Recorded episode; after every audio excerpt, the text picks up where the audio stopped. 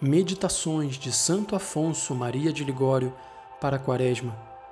Quarta-feira de Cinzas, 22 de fevereiro de 2023. A lembrança da morte e o jejum quaresmal. Lembra-te, ó homem, que és pó, e em pó te hás de tornar. Gênesis 3, 19. Os insensatos que não creem na vida futura estimulam-se com o pensamento da morte a passarem bem a vida. De maneira bem diferente, devemos nós proceder, os que sabemos pela fé que a alma sobrevive ao corpo. Nós, lembrando-nos de que em breve temos que morrer, devemos cuidar da nossa eternidade e, por meio de oração e penitência, aplacar a justiça divina. É com este intuito que a Igreja, depois de pôr as cinzas sobre a cabeça, nos ordena o jejum da Quaresma. Para compreendermos em toda a sua extensão o sentido destas palavras, imaginemos ver uma pessoa que acaba de exalar o último suspiro. Ó Deus, a cada um que vê este corpo, inspira nojo e horror não passaram bem nem 24 horas depois que aquela pessoa morreu e já o mau cheiro se faz sentir. É preciso abrir as janelas e queimar bastante incenso, a fim de que o fedor não infeccione a casa toda. Os parentes, com pressa, mandam levar o defunto para fora da casa e entregar à terra. Metido que foi o cadáver na sepultura, vai se tornando amarelo e depois preto em seguida, aparece em todos os membros uma lunagem branca e repelente, donde sai um pus infecto que corre pela terra e donde se gera uma multidão de vermes. Os ratos vêm também procurar o pasto neste cadáver, roendo uns por fora, ao passo que outros entram na boca e nas entranhas.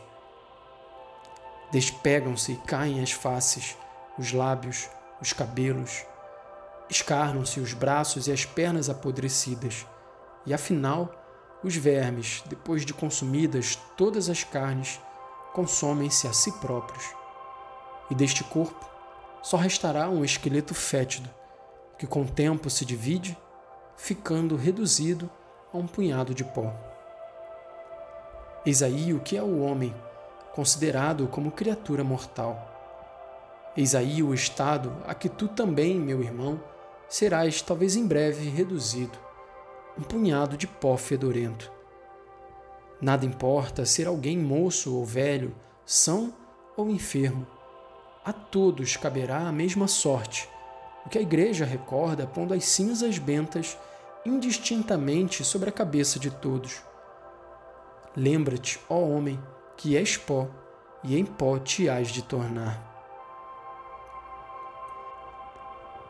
Os insensatos que não creem na vida futura e têm as verdades eternas por fábulas estimulam-se com a lembrança da morte a levar vida folgada e a gozarem.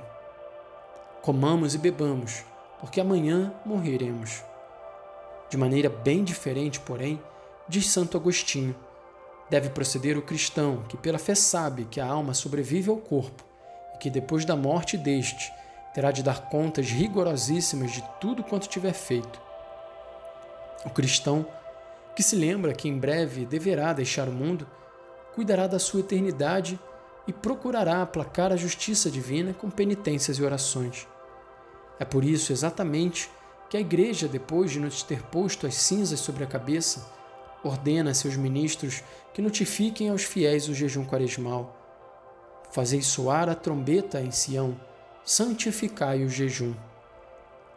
Conformemo-nos, portanto, com as intenções de nossa boa mãe, e como ela mesma ordena, sejamos no santo tempo da Quaresma mais sóbrios em palavras, na comida, na bebida, no sono, nos divertimentos. E o que é mais necessário, afastemo-nos mais de toda culpa por meio de uma vida recolhida e consagrada à oração porquanto, no dizer de São Leão, sem proveito se subtrai o alimento ao corpo, se o espírito não se afasta mais da iniquidade. Sem proveito se subtrai o alimento ao corpo, se o espírito não se afasta mais da iniquidade. Ó meu amabilíssimo Redentor, consenti que eu una minha salutar abstinência com a que vós, com tanto rigor, por mim quiseste observar no deserto.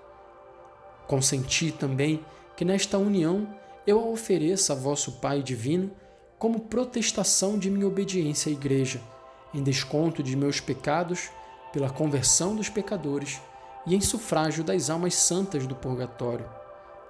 Tenho intenção de renovar esta oferta todos os dias da Quaresma. Vós, porém, ó Senhor, concedei-me a graça de começar este solene jejum com devida piedade e de continuá-lo com devoção constante, a fim de que, chegada a Páscoa, depois de ter ressurgido convosco para a vida da graça, seja digno de ressuscitar também para a vida da glória. Fazei-o pelo amor de Maria Santíssima.